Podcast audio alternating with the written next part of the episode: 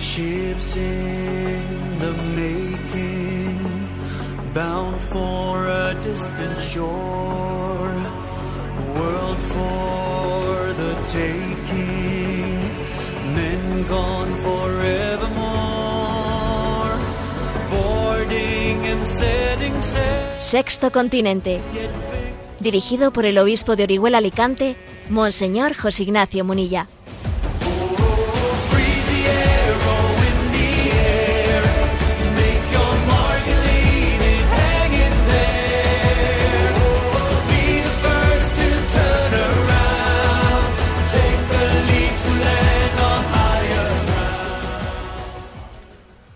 Un cordial saludo a todos los oyentes de Radio María. Un día más, con la gracia del Señor, nos disponemos a realizar este programa radiofónico llamado Sexto Continente, que lunes y viernes de 8 a 9 de la mañana, una hora menos en las Islas Canarias, realizamos aquí en directo en Radio María España. Hoy comenzamos diciendo feliz y santo año 2023 para todos vosotros. Hoy es 2 de enero y comenzamos obviamente pues este programa, el primer programa del año 2023 de Sexto Continente, haciendo este saludo y reconociéndole a Jesús como el centro de la historia. Sí, nuestro calendario reconoce el nacimiento de Jesús como el momento cumbre de la historia y dividimos la historia antes y después del nacimiento de Jesús. Año 2023 después del nacimiento de Jesucristo. Y comenzamos diciendo en este, en este año, Señor, yo te amo, Señor, te amo. Y supongo que muchos sois conscientes de por qué lo digo. Lo estoy diciendo porque hemos conocido cuáles fueron las últimas palabras que pronunció nuestro Papa emérito, fallecido el 31 de, julio, la- el día de Nochevieja, y que, bueno, pues teníamos deseo, ¿no? Igual que San Juan Pablo II, mm, sabemos, ¿no? Que las últimas palabras que pronunció es dejadme ir a la casa del Padre. Teníamos también deseo de conocer cuáles fueron las últimas palabras de Benedicto XVI. Entonces, bueno, ha habido ahí un momento de incertidumbre. Hubo una periodista argentina que, del diario La Nación que filtró que las últimas palabras habían sido en alemán, Jesús te quiero, y ahora ya con más precisión hemos conocido, pues, pues porque ha, escrito el director editorial del Vaticano, Andrea Tornelli, un pequeño, pues, una pequeña crónica, y entonces nos ha especificado que las últimas palabras fueron en italiano, signori ti amo, señor, Señore ti amo, Señor te amo, Señor te amo. Y que fueron pronunciadas a las 3 de la madrugada y que entonces estaba un enfermero con él en ese, en ese momento. Él falleció después, a, quiero recordar, a las nueve y media de la mañana. Sus últimas palabras, Señor, te amo. Y creo que es todo un proyecto de vida. Es- concluir con esa palabra es concluir con un proyecto de vida. Nosotros concluimos un año diciendo Señor te amo e iniciamos el año 2023 diciendo Señor te amo. Creo que en eso está dicho todo. ¿no? ¿Dónde ponemos nuestro corazón? ¿Dónde tengo puesto mi corazón? ¿Dónde descansa mi corazón? Ese es el verdadero retrato de cómo estamos, de cómo somos, ¿no? ¿Dónde tengo puesto, puesto mi corazón? No es, es algo muy, es- esto está muy por encima de una anécdota, ¿no? Uno dice, bueno, eso no es algo anecdótico, cuidado, cuidado, eso, eso no es anecdótico, eso es, muy indicativo de dónde tenemos puesto nuestro corazón. Algunos de los oyentes de Radio María, pues desde el catecismo, me habéis oído en, una ocasi- en alguna ocasión, pues uno de esos acontecimientos que en tu vida te dejan marcado, ¿no? Y bueno, pues hace ya 30 años por lo menos eh, aconteció en el municipio de Vergara, donde estaba mi hermano Esteban como sacerdote, que pasaba él pues cerca del monasterio de la Trinidad, donde entonces estaban las clarisas, y, y escuchó algo que le llamaba, eh, que le llamó profundamente la atención, que había pues algunos gritos al otro lado de, de- del muro, dentro de- del monasterio qué ha ocurrido. Él pensó que habrá entrado quizás algún algún ladrón y entonces inmediatamente fue corriendo, ¿no? Pues a pues a, la puerta del monasterio para ver qué había ocurrido. Bueno, resulta que resulta que la madre la madre abadesa de las Clarisas, que era la madre Arrate, estaba trabajando, ¿no? Pues en la, huerta con el motocultor y entonces, claro, te tenía el hábito puesto, entonces las azadas del motocultor le, le engancharon la punta de- del hábito y, la- le metieron debajo, debajo de, de- de las azadas del motocultor y se le clavaron, se le clavaron desde las piernas hasta, hasta el abdomen, ¿no? Fue algo tremendo, claro, cuando vieron las, eh, las hermanas lo que había ocurrido, pues llamando, co- corriendo la- eh, a los médicos, etcétera, porque se veía que aquello era muy grave. Y la madre Arrate, que estaba allí debajo del motocultor, ella no hacía más que repetir en, euskera, en vasco, Jesús, maite zaitut, Jesús, yo te quiero, Jesús, yo te quiero.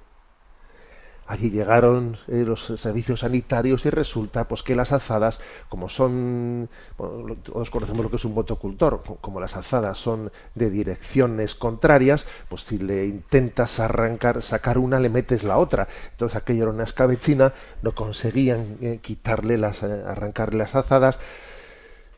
Hubo que llamar a los bomberos para que los bomberos con los sopletes allí estuviesen cortando aquello y claro, iba pasando el tiempo, se iba desangrando y la madre Arrate con el paso del tiempo no hacía más que repetir cada vez, claro, con menos fuerza, Jesús maite zaitut, Jesús maite zaitut, Jesús yo te quiero, Jesús yo te quiero. Allí todo el mundo me gritaba, allí todo el mundo pedía, dame de esto, trae lo otro, pero ella no decía más que esto, Jesús maite zaitut, eh, hasta que finalmente ya se quedó sin sangre y entonces ahí se, ahí se quedó, ¿no? Porque no fue posible, no fue posible, pues obviamente salvarla, ¿no? Bueno, es una anécdota que a mí me ha, me ha perseguido, ¿no? En nuestra vida, porque a veces eres un sacerdote jovencito y, y pasan cosas en la vida que te marcan, ¿no? Y que te marcan para bien, viendo, pues, pues por ejemplo, pues una religiosa que, que en su vida solo ha tenido a Jesús en su corazón, que ha sido el amor de su vida, que ha estado profundamente enamorada ¿no? de, ese Jesús y entonces el momento de su, de su muerte, por muy dramática que sea, es lo de menos, ¿sabes? El momento de su muerte solo tiene esa palabra, yo te quiero, yo te amo. ¿eh? Y bueno, pues la, la muerte de Benito XVI pues, pues me ha recordado esto, obviamente me ha despertado ese recuerdo, ¿no? Me ha despertado ese recuerdo y, y entonces pues nos quedamos con esto, ¿sabéis? Señor, yo te amo. Y esto está dicho pues, pues por uno de los mayores teólogos de la historia, quizás, ¿no? Por uno de los mayores intelectuales. Nunca la Iglesia había tenido quizás un intelectual de esa categoría, ¿no? De ese nivel, eh, pues en el pues en, el trono, en, en la sucesión de Pedro. Pero es que al final lo que queda es, Pedro, ¿me amas?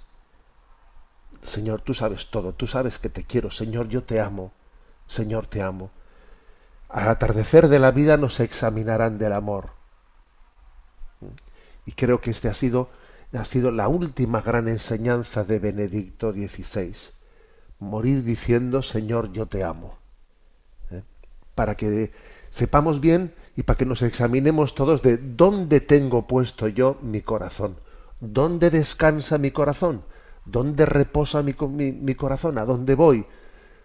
Cuando tengo que buscar descanso, ¿no? Entonces digámoslo una vez más, Señor, te amo, Señor, te amo, Signore, ti amo. Que el nombre de Jesús y que el amor al corazón de Jesús sea el que centre, el que centre toda nuestra vida. Damos gracias por la vida de nuestro Papa emérito Benedicto XVI y damos también muchas gracias por, por la última de sus lecciones. Señor, te amo. Sexto Continente es un programa que tiene interacción con los que sois usuarios en redes sociales, en Instagram y en Twitter, a través de la cuenta arroba obispo Munilla, con los que sois usuarios de Facebook, a través de el muro que lleva mi nombre personal de José Ignacio Munilla. Los programas anteriores de Sexto Continente están a vuestra disposición, tanto en el podcast de Radio María, como en Spotify, que lleva el nombre de Sexto Continente, como en el canal de iVox, que lleva el nombre de Sexto Continente, como también en la página web multimedia www.enticonfio.org página, perdón, sí, página multimedia en la que un servidor pues, suele, ir, suele ir colgando todas las cosas que vamos, que vamos haciendo. Entre ellas también hay una pestaña que pone Sexto Continente, donde fácilmente buscáis los programas anteriores. Bien, pues hemos comenzado el programa fuertes, como habéis visto, felicitando el año y diciendo que la felicidad del año consiste en cuántas veces digamos a lo largo de este año, ojalá, ¿no? Ojalá podamos hacer una jaculatoria de este año, ¿no? Señor, te amo, Señor, te amo. Ojalá podamos hacer una jaculatoria a lo largo de todo el año, ¿no? Ojalá puedan ser esas las últimas palabras de nuestra vida, pero también ahora, de momento las primeras en el inicio, en el inicio del año. Bueno, siguiendo con el acontecimiento del fallecimiento de nuestro Papa emérito, mm, bueno, también se ha hecho público su testamento espiritual. ¿eh? Es tradicional que los que los papas dejen escrito un testamento. Él lo dejó escrito en el año 2006, o sea que ya, claro, era se iniciaba, recién se había iniciado su pontificado y supongo, pues imagínate, ¿no? Que allí algún secretario le diría, Santo Padre, es tradicional que los que los papas dejen escrito, tengan escrito un testamento espiritual, que luego lo pueden ir modificando, ¿eh? retocando. Pero la vida es una caja de sorpresas y sería bueno que usted tenga por lo menos escrito aquí pues un testamento espiritual para en caso de ¿eh? bueno y entonces él lo escribió lo escribió en el año 2006 y posteriormente no lo modificó o sea que es un testamento cortito cortito ¿eh? en un folio mm, en el que él hace su testamento espiritual y la verdad es que mm, ha sorprendido ha sorprendido pues una vez más eh, algunas algunas cosas ¿no? que bueno pues que él desde su especial atalaya desde su carisma desde la situación en la que en la que ve, el mundo pues ha dicho algunas cosas que llaman la atención ¿eh? y las voy a comentar muy brevemente algunas obviamente eran esperadas pues por ejemplo mm, en las que las que hacen referencia a que termina mi vida y doy gracias a Dios pues, eh, pues por mis padres y por toda la gente que me ha rodeado, por el don, por todo lo que Dios me ha permitido hacer. Eso obviamente era esperado y, y sí que eh, ocupa una parte primera del testamento espiritual que dice, si en esta hora tardía de mi vida miro hacia atrás y repaso las décadas por las que he pasado, veo en primer lugar cuántas razones tengo para dar gracias. En primer lugar, doy gracias a Dios mismo, dador de todo bien, que me dio la vida y me guió en diversos momentos de confusión. Siempre me levantó cuando empecé a resbalar y siempre me devolvió la luz de su semblante. En retrospectiva veo y comprendo que incluso los tramos oscuros y agotadores de ese viaje fueron para mí salvación y que fue en ellos donde Él me guió bien. Doy gracias doy las gracias a mis padres, que me dieron la vida en una época difícil y que a costa de grandes sacrificios con su amor me prepararon una magnífica morada que como una luz clara ilumina todos mis días hasta el día de hoy. Eh, fijaros, eh, dice, aquella morada, aquella familia, aquel hogar familiar de los Ratzinger, dice, fue una magnífica morada que ilumina todos mis días hasta el día de hoy tu hogar, tu familia, ilumina tus días hasta que falleces, ¿no? Continúa, la fe clarividente de mi padre nos enseñó, hermanos y hermanas, a creer y se mantuvo firme como guía en medio de todos mis conocimientos científicos. La piedad sincera y la gran amabilidad de mi madre sigue siendo un legado por el que no puedo agradecerle lo suficiente.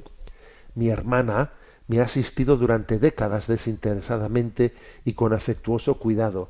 Mi hermano, con la lucidez de sus juicios, su vigorosa resolución y la serenidad de su corazón, me ha allanado siempre el camino. Sin este constante precederme y acompañarme, no habría podido encontrar la senda correcta. Fijaros lo que es la familia, ¿eh? lo que es la potencia de la familia. Dice, la fe clarividente de mi padre, la piedad sincera y la amabilidad de mi madre, eh, pues la generosidad de mi hermana, la lucidez de mi hermano. Al final de nuestra vida, lo que más nos ha marcado, pues es eso, ¿eh? es eso. La, la familia es la que te ha marcado. Continúa diciendo, de corazón doy gracias a Dios por los muchos amigos, hombres y mujeres que siempre ha puesto a mi lado, por los colaboradores en todas las etapas de mi camino, por los profesores y alumnos que me ha dado. Con gratitud les encomiendo a su bondad.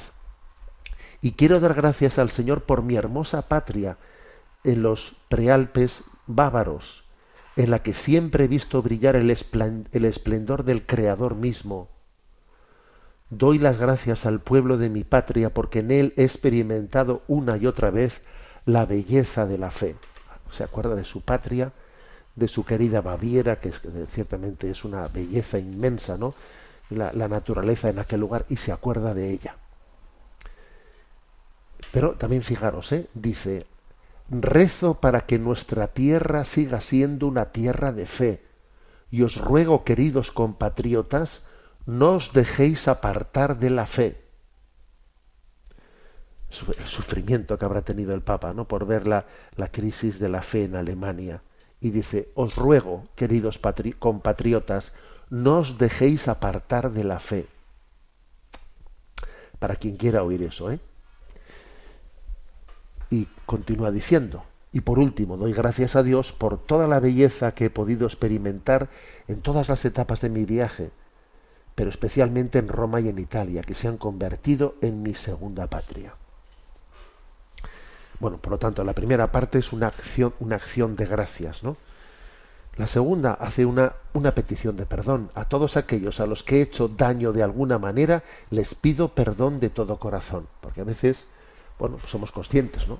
De que en la vida uno puede haber hecho daño incluso sin ser consciente de ello, ¿eh? sin ser consciente, o siéndolo, ¿eh? pero también a veces no hay que pedir perdón sin que uno incluso tenga la conciencia concreta de que hay esto y lo otro, es que incluso sin esa conciencia concreta pido perdón, porque he podido también pues tener mm, pecados de omisión ¿eh? que debiera de haber hecho, ¿eh? no he tenido y no he tenido la, la conciencia, la sensibilidad suficiente. Y dice, lo que antes dije a mis compatriotas, lo digo ahora a todos los que en la iglesia están confiados a mi servicio. Manteneos firmes en la fe, no os dejéis confundir. No, y aquí yo creo que casi es un titular, este es el titular de su, ¿eh? pues de su testamento espiritual. ¿Qué, ¿Qué ha dicho el Papa de la fe? Porque yo creo que el Papa Joseph Ratzinger, Benedicto XVI, pues es el Papa de la fe, ¿no? Yo recuerdo que cuando comenzó el pontificado del Papa Francisco dije, si el, si el pontificado del Papa eh, Juan Pablo II es el pontificado de la esperanza, el de Benedicto XVI es el pontificado de la fe, el de Papa Francisco el pontificado de la caridad o misericordia, ¿no? Entonces, ¿qué, qué nos dice el, el Papa, el pontífice de la fe? Manteneos firmes en la fe, no os dejéis confundir. Son palabras que, que, pues entroncan plenamente ¿no? con el don y el carisma que Dios le ha dado a él y que además tienen una actualidad tremenda, porque vivimos una crisis profunda. Una crisis profunda, no voy a estar, no hace falta que recuerde lo del sínodo alemán, eh, la confusión bastante, bastante grande eh, a nivel internacional, eh, pues en muchos sectores de la Iglesia. A ver, vivimos un momento de crisis fuerte y de confusión. Entonces el Papa dice en su testamento espiritual, manteneos firmes en la fe, no os dejéis confundir. Es todo un legado de un Papa emérito. Y ahora viene aquí un poco como su la aportación más específica, casi de, de tipo técnico teológico, que algunos habrá podido sorprender, que es la que voy a leeros a continuación. A menudo parece como si la ciencia, las ciencias naturales, por una parte, y la investigación histórica, especialmente la exégesis de la Sagrada Escritura, por otra, pudiera ofrecer resultados irrefutables en desacuerdo con la fe católica. He vivido las transformaciones de las ciencias naturales desde hace mucho tiempo y he podido comprobar cómo, por el contrario, las aparentes certezas contra la fe se han desvanecido, demostrando no ser ciencia, sino interpretaciones filosóficas sólo aparentemente pertenecientes a la ciencia, Del mismo modo que, por otra parte, es en el diálogo con las ciencias naturales como también la fe ha aprendido a comprender mejor el límite del alcance de sus pretensiones y, por tanto, su especificidad. Hace ya 60 años que acompaño el camino de la teología, en particular de las ciencias bíblicas. Y con la sucesión de las diferentes generaciones he visto derrumbarse tesis que parecían inamovibles, demostrando ser meras hipótesis. La generación liberal, Harnack, Hulitzer, la generación existencialista, Bullman, etc., la generación marxista. He visto y veo cómo de la mañana de hipótesis ha surgido y vuelve a surgir lo razonable de la fe. Jesucristo es verdaderamente el camino, la verdad y la vida, y la Iglesia, con todas sus insuficiencias, es verdaderamente su cuerpo. Bueno, quizás esto último, ¿no? Esta última parte de su testamento, claro, aquí se ve su huella de teólogo completamente. ¿eh? Dice aquí, hace ya 60 años que acompaño el camino de la teología. Claro, 60 años cuando escribió esto, que en el año 2006. ¿eh? Pero claro, podemos decir que hace 75 años más o menos, o sea, Benedicto XVI, Joseph Ratzinger, ha acompañado ¿eh? el camino de la teología durante 75 años. Ha sido de los que, sobre todo en particular en el tema de las ciencias bíblicas, se lo ha leído todo. Eso parece increíble, ¿no? Parece que algunos pues el momento que ya hemos recibido el ministerio, el ministerio episcopal, pues ya vivimos alimentándonos de, que alguien nos diga algo, pero ya no tenemos capacidad de seguir accediendo a la lectura de las cosas que se publican. O sea, estoy hablando claramente, ¿no? O sea, yo no tengo esa capacidad. Y me alimento, pues por ejemplo, de, de leer cosas de Benedicto XVI y de otros autores que sí que tienen esa capacidad de leer todo lo que se publica, ¿no? Pero es que él ha tenido esa capacidad, como dice él, de acompañar el camino de la teología, sobre todo de las ciencias bíblicas, dice, ¿no? O sea, y entonces él ha ido leyendo todo lo que se publica, y entonces él dice en su testamento espiritual, dice, dice, cuidado, atentos, porque es que ha habido, ¿no? Desde las generaciones liberales, eh, la crisis existencialista, eh, las ideologías marxistas, ha habido continuamente interpretaciones eh, contrarias al cristianismo, que parecía que iban a triunfar, parecía que iban a triunfar, y él dice, y al final todos han caído, han caído muros, ¿no? como el muro de Berlín han caído otros muros, los muros de determinadas exégesis bulmanianas, muchos muros. Entonces él dice, cuidado, que lo que no es verdad va a caer, luego no nos dejemos onnubilar, no nos dejemos eh, digamos, confundir pensando, es que, es que el futuro es así, pues es que tenemos que buscar una teología que, que se conjugue eh, pues con el pensamiento de este mundo, porque hoy en día lo que se lleva es esto, ¿no? Entonces, si, si ha llegado la ideología de género, pues hay que hacer aquí una especie de pacto con la ideología de género. Y si luego ha llegado el marxismo, hay que hacer una especie de pacto con el marxismo. Y si luego ha llegado el existencialismo, hay que hacer un pacto. A ver, que, que se han ido de, todos esos gigantes que parecían invencibles, tenían los pies de barro y han ido cayendo uno tras otro, tras otro. ¿eh? Y al final se demuestra que, que solo Cristo es el que permanece. Entonces, fijaros, esto también está, es un gran legado, ¿eh? es un gran legado. Esto, y la verdad es que es sorprendente. A mí me ha sorprendido que en un testamento espiritual él deje ahí marcado su, su, su gran experiencia de teólogo. De teólogo y de pastor que acompaña y discierne, ¿eh? y discierne la ortodoxia de la teología o denunciando la heterodoxia en interpretaciones teológicas. Entonces me parece pues una aportación muy potente, ¿eh? muy potente esta que hace diciendo no, os asustéis porque yo he visto como la generación liberal de Harnack y después eh, la, la, de Bullman y luego las teologías marxistas a ver parecían invencibles y han ido cayendo una tras otra luego ahora no nos dejemos engañar por cantos de sirena porque todo esto caerá caerá pues como cayó el muro de Berlín y cayeron tantos otros no impresionante ¿eh? por eso yo creo que el titular aquí el titular eh, de su testamento espiritual es, es esto, ¿no? Manteneos firmes en la fe, no os dejéis confundir. Y concluye con un párrafo que dice, por último, pido humildemente, rezad por mí, para que el Señor, a pesar de todos mis pecados e insuficiencias, me reciba en las moradas eternas.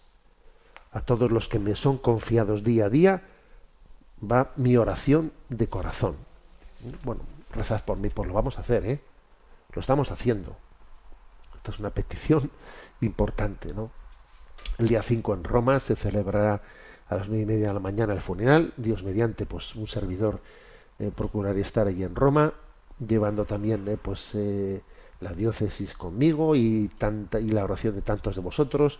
Muchos vais a vivir en directo, obviamente, desde Radio María esa celebración y también luego en las diócesis pues tendremos pues, pues misas exequia, exequiales vamos a, tomarnos en serio esa petición que nos ha hecho rezar por mí porque es una maravilla que en el seno de la Iglesia Católica pues nos acompañemos mutuamente no nos acompañemos porque la muerte es un parto es un parto y es un parto asistido es un parto asistido no entonces nos ayudamos a partir nos ayudamos a marchar.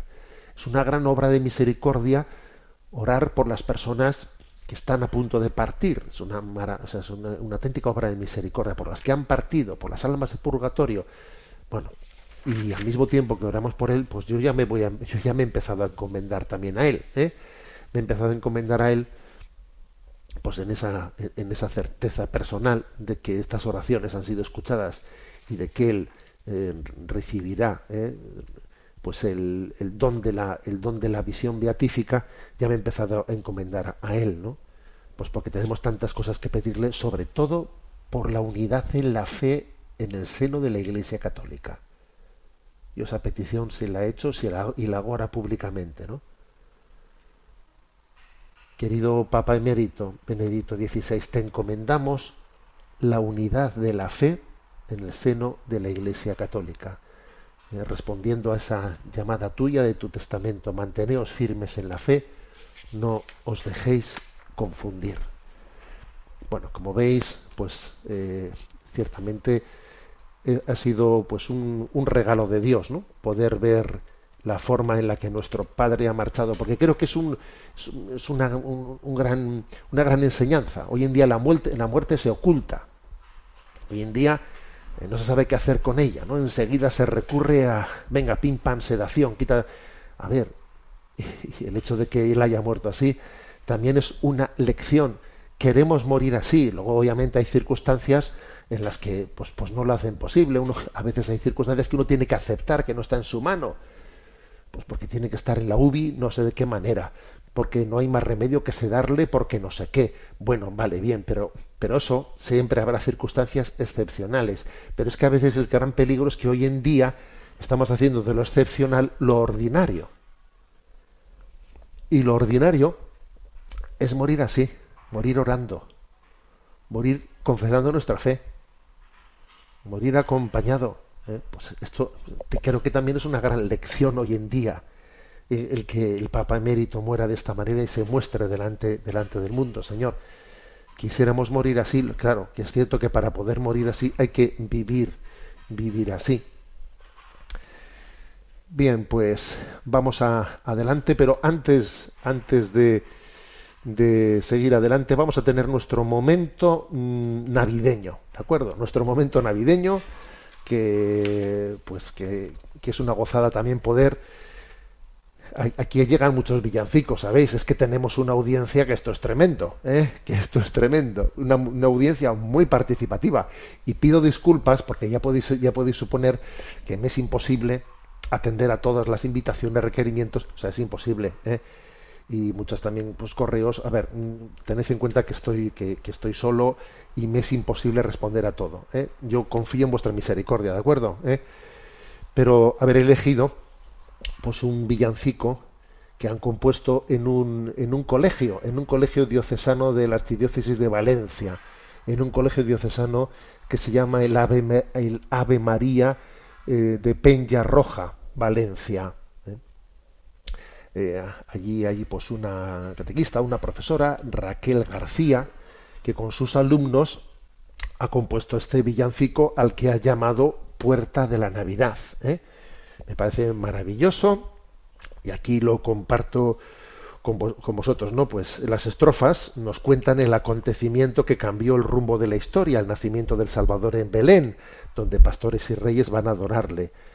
A la adoración también quiere unirse un niño que pide entrar en el portal para entregarle su vida a Jesús y así estar con él. Y en el estribillo, el estribillo es una poesía a la Virgen, un regalo de piropos a la Madre de Dios, usando las letanías del Rosario, ya que María es Madre Inmaculada, Reina de la Familia, Madre del Salvador, causa de alegría, Madre de la Iglesia, auxilio de los cristianos. Bueno, mm, por eso este villancico se llama Madre, perdón, Puerta de la Navidad, ¿eh? del Colegio Diocesano de Valencia, Ave María de Peña Roja, y lo ha compuesto Raquel García, y aquí la interpretación de todos sus alumnos, maravillosa. Vamos a gozar con ello.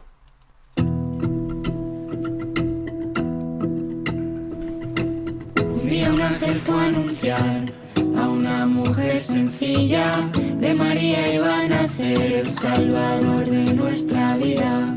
Ya se acercan al portal, los pastores tienen prisa y los reyes también van, llevan oro, incienso y mirra. Y ahora eres madre inmaculada, reina de la familia, madre del Salvador, causa de nuestra alegría, cristianos, reina de la paz, puerta de la Navidad. En Belén hay una luz, una estrella que nos guía. Quiero entrar en el portal y estar junto a ti, María. Madre, enséñame a Jesús. Quiero entregarle mi vida. Quiero amarle como tú, estar con él todos los días. Y ahora eres madre inmaculada, reina de la familia, madre del Salvador, causa de nuestra alegría, madre de la iglesia, auxilio de los cristianos,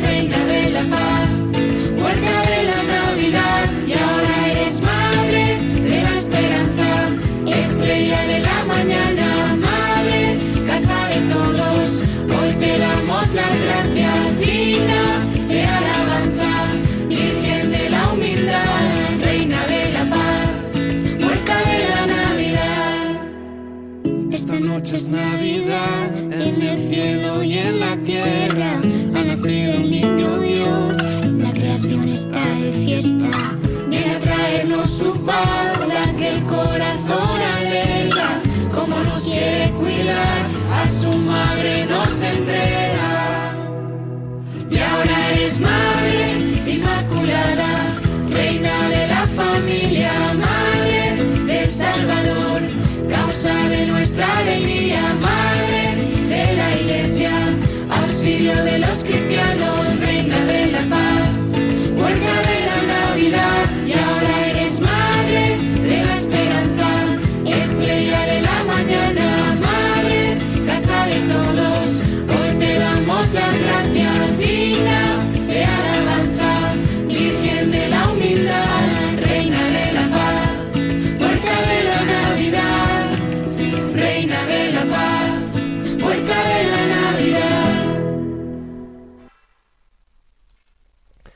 Reina de la Paz, Puerta de la Navidad.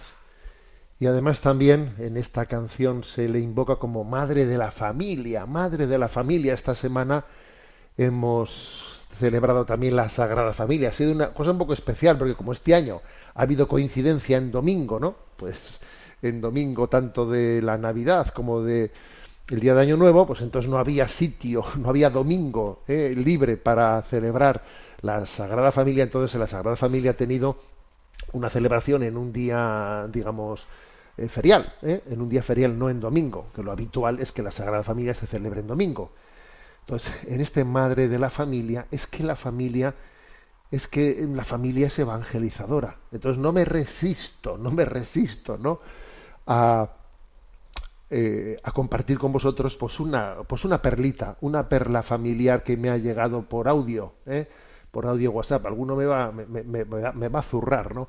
Pero es que es un regalo, un regalo de Dios que, voy a compartiros esto, ¿no? Y es una familia eh, de- dentro de esta audiencia, pues que, que el Señor le ha dado un regalo muy especial estas Navidades.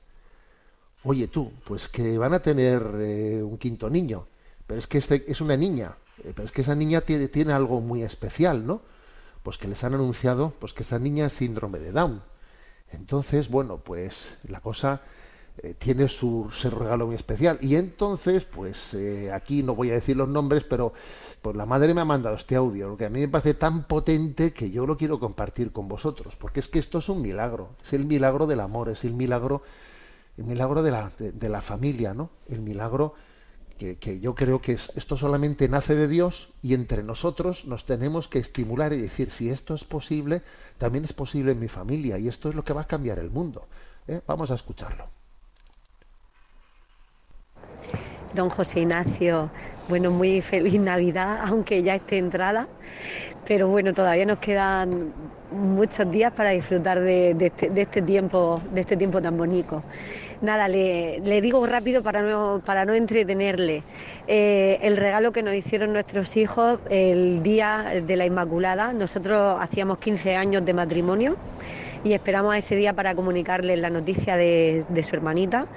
Y, y bueno, pues nos reunimos, hicimos la oración, empezamos dando gracias por los 15 años de matrimonio y los, y los cinco hijos que el Señor nos había regalado. Y le dijimos, bueno, ya, y queríamos esperar este día para, para deciros que, que, bueno, que el bebé que viene es una niña. Y David dice, ay, yo quería un nene. Pero bueno, eso fue eh, cosa rápida. Y digo, bueno, es una niña, se llamará Teresa del Niño Jesús. Y, y es una niña muy, muy especial que, que el Señor nos ha regalado. Es una niña especial porque es una niña discapacitada. Y dijo mi hijo David, ¿es, eh, ¿es síndrome de Down? Y le dije yo, sí. Y pusieron los tres mayores una cara de sorpresa y de alegría, como diciendo, hicieron así, como diciendo, pero qué suerte. Y entonces pues David y yo nos miramos y le digo a los críos, digo, bueno, eso es que es un regalazo que el Señor nos ha hecho, digo, porque nos ha escogido a nuestra familia para que podemos, podamos cuidar de ella.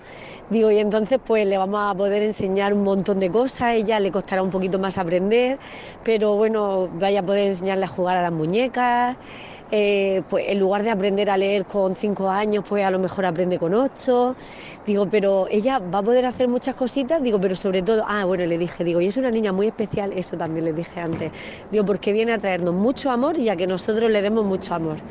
Bueno, la acogida de, la- de los niños fue de tal forma que mi marido, bueno, mm, se puso a llorar, los críos nunca lo habían visto llorar, pero dijeron, y le dijo, hijo, me emociono de, de emoción, o sea, me, lloro de emoción, de la alegría que me habéis dado de tener ese corazón tan puro de acoger a vuestra hermana.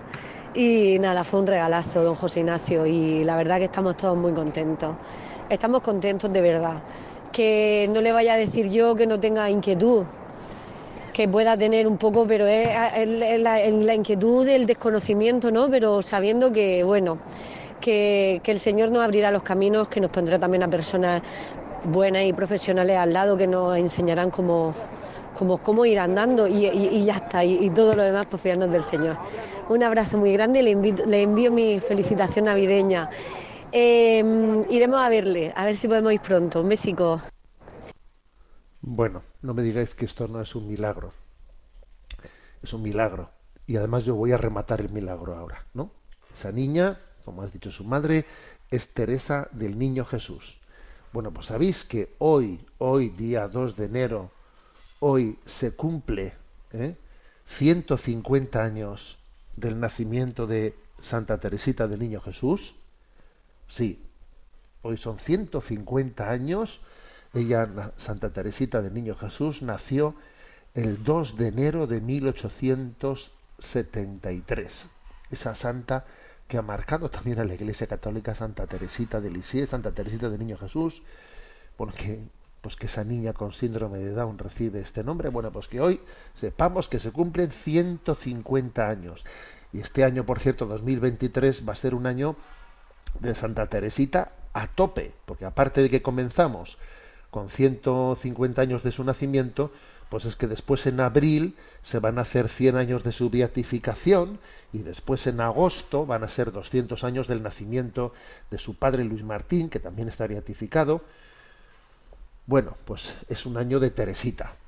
¿eh? Un año de Teresita, así de, así de claro. Bueno, pues también permitidme que, eh, ya que he expuesto un poco la intimidad ¿no? de esta familia a todos vosotros y que les he pedido no pues eso pues que les hemos les hemos pedido ese sacrificio pues que les devolvamos este regalazo. Que sepáis que este año es el año de Teresita de Teresita de Lisieux ¿eh? en la Iglesia Católica. Incluso hasta la propia UNESCO Organización de Naciones Unidas para la Educación y la Cultura ha decidido celebrar durante el bienio 2022-2023 el aniversario del nacimiento de Santa Teresita, eh, pues como, como una contribución a la, a la educación del mundo, ¿no? Obviamente, luego ya sabemos las, de, las incongruencias que ocurren en, en, Naciones Unidas, pero bueno, para algo, algo decente que hacen tampoco vamos a silenciarlo. ¿eh? Entonces, el año de Teresita, ¿de acuerdo? ¿Eh? Este es uno, uno de tantos tantos regalos que Dios que Dios nos da. Bueno, vamos adelante. Eh, que Sexto Continente es un programa que, que, tiene una interacción con los que, con los oyentes, pues, pues muy importante y que hay pues también forma de que vosotros eh, formuléis vuestras preguntas y eh, en el correo electrónico sextocontinente arroba radiomaria.es llegan muchas preguntas pido eh, perdón y misericordia por no atenderlo debidamente, pero, pero yo sé que sois conscientes de que no se trata, o sea, no, no tenemos la pretensión, sería imp imposible que este programa sirva para responder eh, todas las preguntas que llegan, pero de lo que se trata es de que respondiendo algunas, algunas eh, ayuden a generar criterio ¿eh? ayuda a generar criterio de discernimiento. ¿eh? El, el, fin de este programa no es responder a dudas concretas, sino que a propósito de algunas preguntas ayudemos a generar criterios de discernimiento. ¿De acuerdo? Bueno, pues a Yolanda, que le tenemos en la emisora, le vamos a decir que nos vaya trasladando las preguntas seleccionadas. Buenos días. Muy buenos días. Desde una cuenta de Twitter llamada Libre y Pensadora se formula la siguiente cuestión a propósito del debate sobre el aborto. Padre José Ignacio, ¿un huevo es un pollo? Creo que el día del juicio final Dios me, juzga, me, juzgará por cómo he vivido, no por si he abortado, pero respeto todas las opiniones. Bueno, vamos a ver. Eh, yo pocas veces lo hago, ¿eh? porque pero en redes sociales, en Twitter, etcétera, pues eh, yo tengo la costumbre de mandar diariamente un mensaje y luego yo no allí no entro a responder a, la, a los debates. Ya lo hacéis muchos de vosotros que ya respondéis eh, en vez en vez de un servidor, ¿no? Pero bueno, pero mm, como vi, ¿no? Que cuando salió eh, pues el tema del aborto, pues eh, a propósito del Día de los Santos Inocentes, de los Santos Inocentes, en el que un servidor también envié pues un mensaje, ¿no? A propósito de ese gesto profético que hizo eh, pues que hizo el doctor el doctor Poveda, etcétera. Bueno, pues me llamó la atención, ¿no? Desde una cuenta de estas Twitter eh, que se llamaba Libre y Pensadora, ¿no? Entonces, a ver, un huevo es un pollo. A ver, si yo entonces, ¿cómo es posible que, eh, que, le llamemos, si yo me como un huevo, que me estoy comiendo un pollo? ¿eh?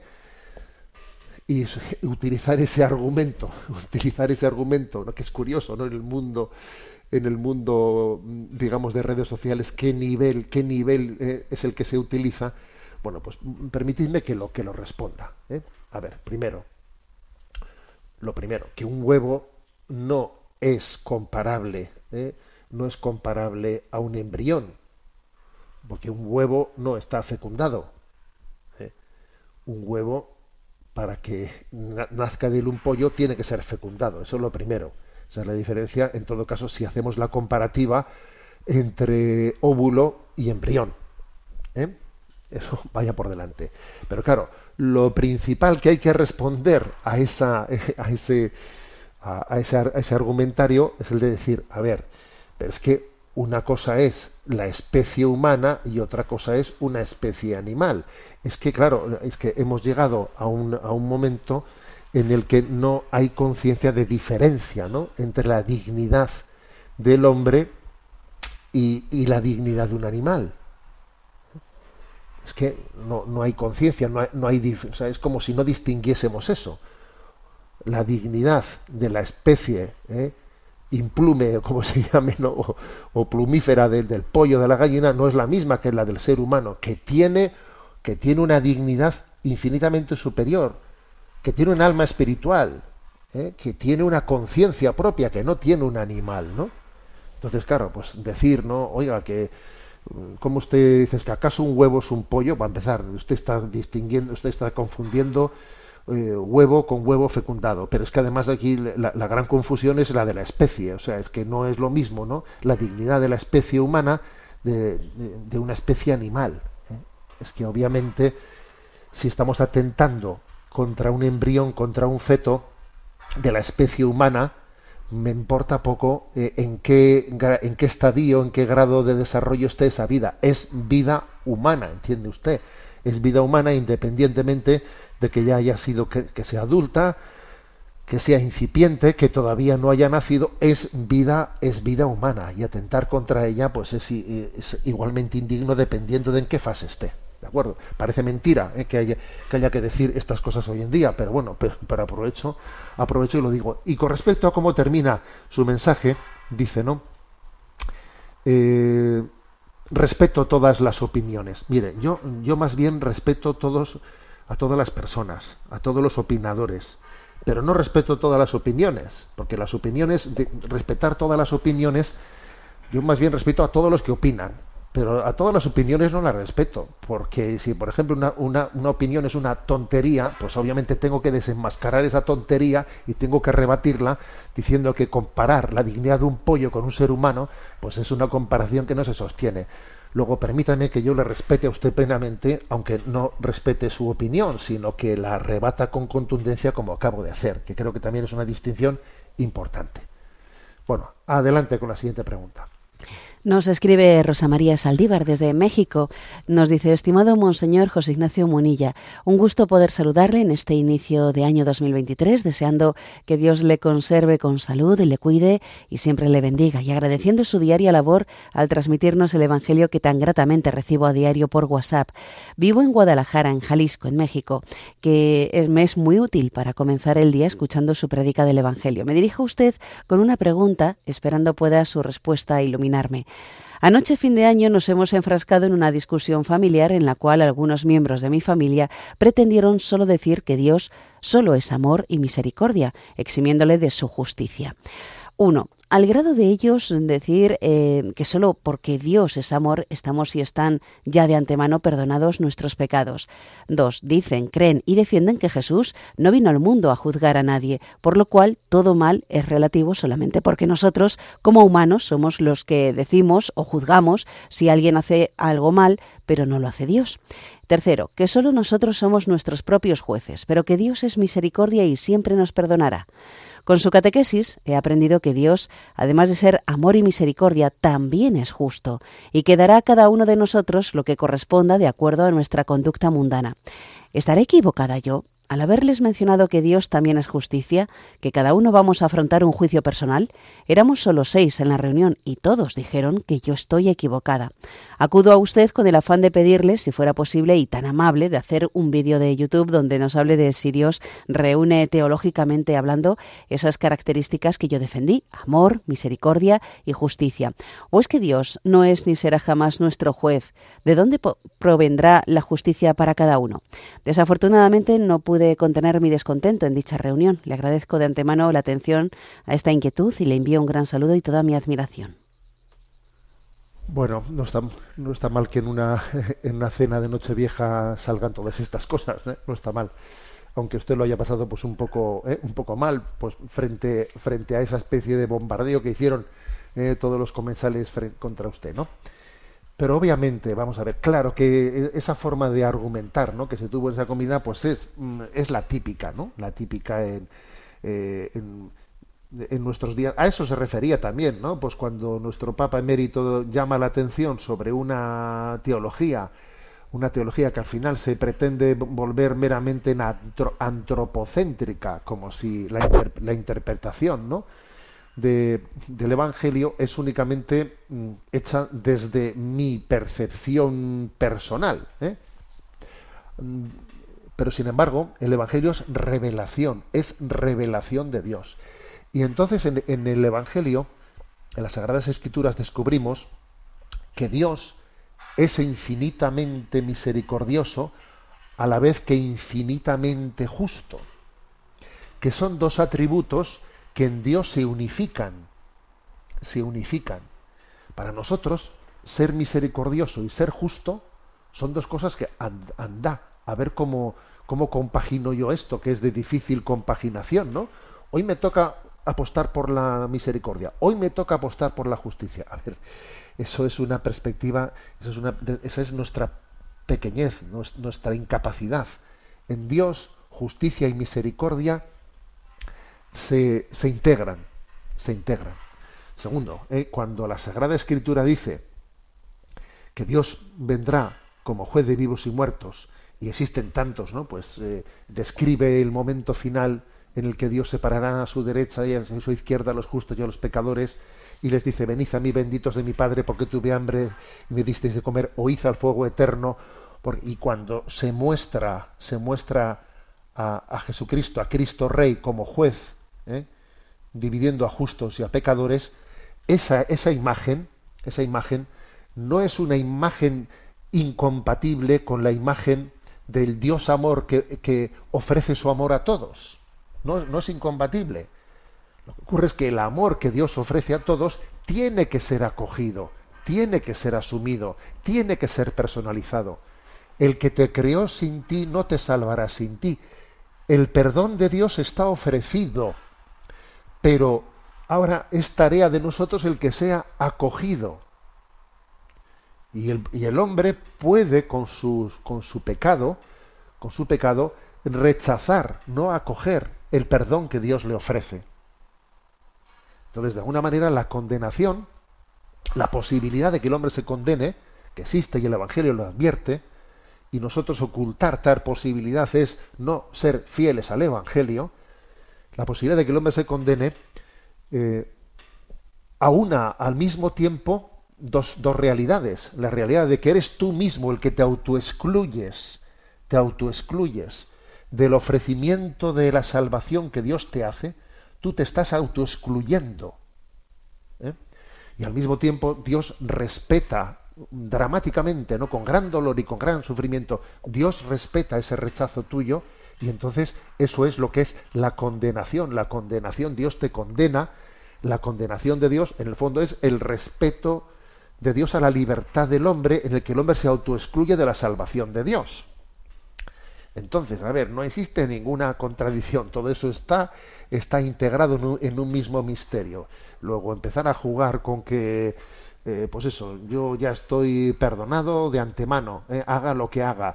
A ver, eso, eh, perdón, eso con todos mis respetos, todo eso es una imagen deformada, ideologizada, antropocéntrica de los evangelios que no se toma en serio la palabra de Dios. Oiga, ¿quiere usted tomarse en serio la palabra de Dios? ¿O cree usted que cuando el Evangelio habla del juicio y de pondrá a su derecha y a su izquierda y esforzados por entrar en la puerta estrecha, porque ancha es la puerta que lleva a la salvación, ¿usted se cree que cuando el Evangelio cuenta todo eso, lo está haciendo para qué? ¿Eh? Pues para contarle el, cuento del hombre del saco o qué? ¿Eh? Entonces, bueno, seamos, seamos fieles al, al, Evangelio, que es lo que creo que, que, que tenemos que realizar, ¿no? Bueno, adelante con el siguiente oyente. Nos escriben desde Miami con dos preguntas. Eh, muy buenas, Monseñor. Espero que se encuentre bien. Antes de todo, quiero agradecerle, como siempre, por estas enseñanzas tan valiosas que tiene en su página de En ti confío. Actualmente estoy escuchando el Catecismo de la Iglesia Católica. Muchas gracias. Recurro a usted para dos preguntitas que se hacen en un chat que tengo de amigos en la fe. La primera es, si uno va a misa durante la semana, de lunes a viernes, y llega después del Evangelio, ¿puede comulgar? Y la otra pregunta, Monseñor, Cuando a uno le argumentan la aceptación del aborto en base a que la madre ha sido violada y no quiere llevar en su vientre a ese niño durante nueve meses, producto de esa situación, ¿qué se le puede contestar? Gracias, Monseñor, y un saludo de Mónica desde Miami. Bueno, tenemos poco tiempo, voy a ser breve, ¿no? Sí, cuando alguien, eh, pues en una misa ferial, eh, no dominical, pues, eh, pues llega tarde después del Evangelio, dice, puede comulgar, sí, puede comulgar, porque obviamente no, no, tiene, no está bajo, bajo esa misa dominical que está bajo precepto y nos pide escuchar misa entera todos los domingos y fiestas de guardar, ¿de acuerdo? entre semana obviamente eh, hay que intentar obviamente que también la misa sea completa y plena ¿eh? pero puede haber una circunstancia en la que alguien llegue más tarde y comulgue en un día ferial la otra pregunta no que es la más delicada eh, bueno qué se argumenta cuando cuando el, el, aborto se justifica en el caso de violación porque cómo se le va a pedir a una madre llevar en su seno al, al fruto al fruto de una violación. Bueno, a ver, es que ya lo lleva, me explico, ya lo lleva. No es que, a ver si, no, vamos a ver si, si no, cómo hacemos para que no lo lleve. No, es que ya lo lleva, ya es un hecho, ya está embarazada. A partir de la realidad es muy importante en esta vida. Ahora la clave está si una injusticia la vamos a solventar cometiendo otra injusticia más o no. Porque ahora una injusticia no se soluciona con otra injusticia mayor. La injusticia de una violación no, no la va a aliviar la injusticia de acabar con la vida de un ser inocente.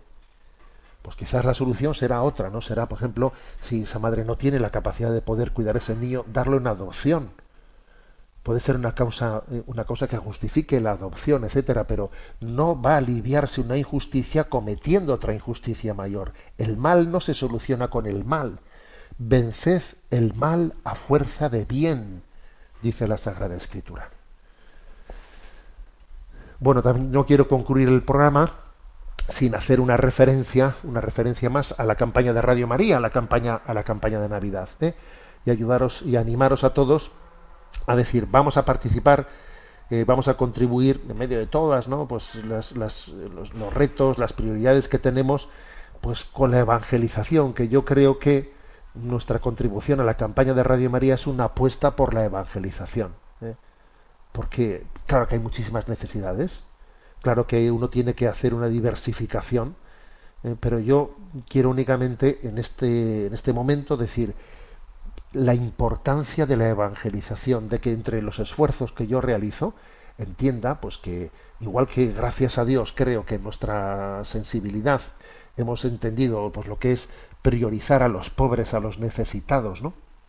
A los necesitados, como una parte clave, ¿no? El ejercicio de la caridad, gracias a Dios eso lo tenemos yo creo que integrado, pero a veces no tenemos igualmente integrado eh, la finalidad de la evangelización. Estamos llamados igual que amar al pobre, igual que amar al pobre, estamos también llamados a contribuir a la evangelización.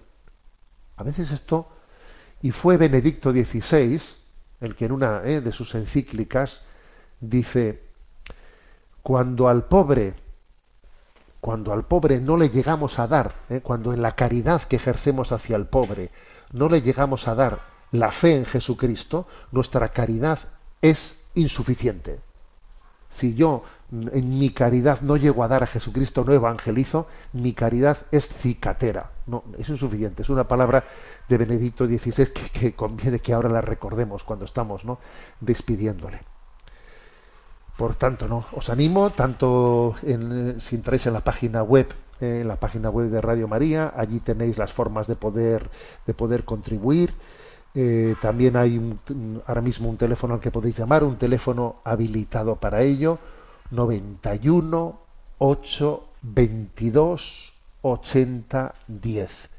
91 8 22 80 10.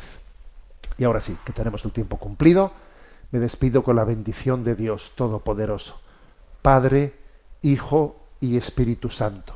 Alabado sea Jesucristo.